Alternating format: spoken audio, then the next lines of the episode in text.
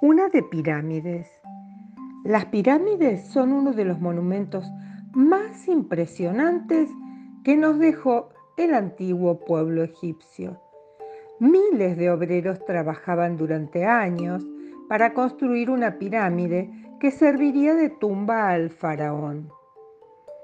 Durante tiempo se pensó que los obreros que trabajaban en la construcción de las pirámides eran esclavos, pero después se supo que el faraón contrataba campesinos en los meses en los que no había trabajo en el campo y que se les pagaba con sal, trigo y cebada a cambio de su trabajo.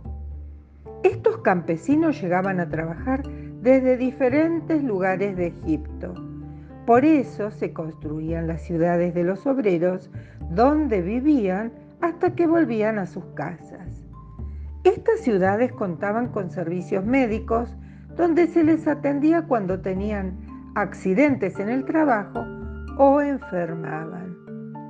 Los constructores tenían que estar muy bien organizados para trabajar en estas obras tan importantes y cada grupo de cuatro hombres tenía un capataz que se encargaba de guiarles en el trabajo y de que no perdieran tiempo en sus jornadas.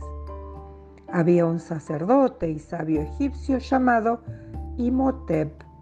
Él es el primer arquitecto conocido de la historia, del que se tiene constancia escrita, y también el arquitecto e inventor de la pirámide escalonada de Saqqara, que parece ser la más antigua y fue construida por el faraón Hauser en el año 2750 a.C. A partir de ahí siguieron construyéndose más y ahora se conocen alrededor de 100. Muy cerca del Cairo, en la llanura de Gizeh, hay un conjunto de pirámides entre las que se encuentra la más grande de todas, con 146 metros de altura por 230 metros de ancho, que fue construida para el faraón Keops. En esta llanura está también la de Kefren, que aparece más alta que la de Keops porque está construida en una zona de la llanura que está un poco más alta, pero en realidad tiene 10 metros menos.